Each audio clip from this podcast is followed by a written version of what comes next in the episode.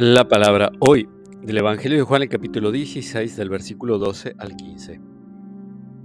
A la hora de pasar de este mundo al Padre, Jesús dijo a sus discípulos, Todavía tengo muchas cosas que decirles, pero ustedes no las pueden comprender ahora. Cuando venga el Espíritu de la verdad, Él los introducirá en toda la verdad, porque no hablará por sí mismo, sino que dirá lo que ha oído y les anunciará lo que irá sucediendo.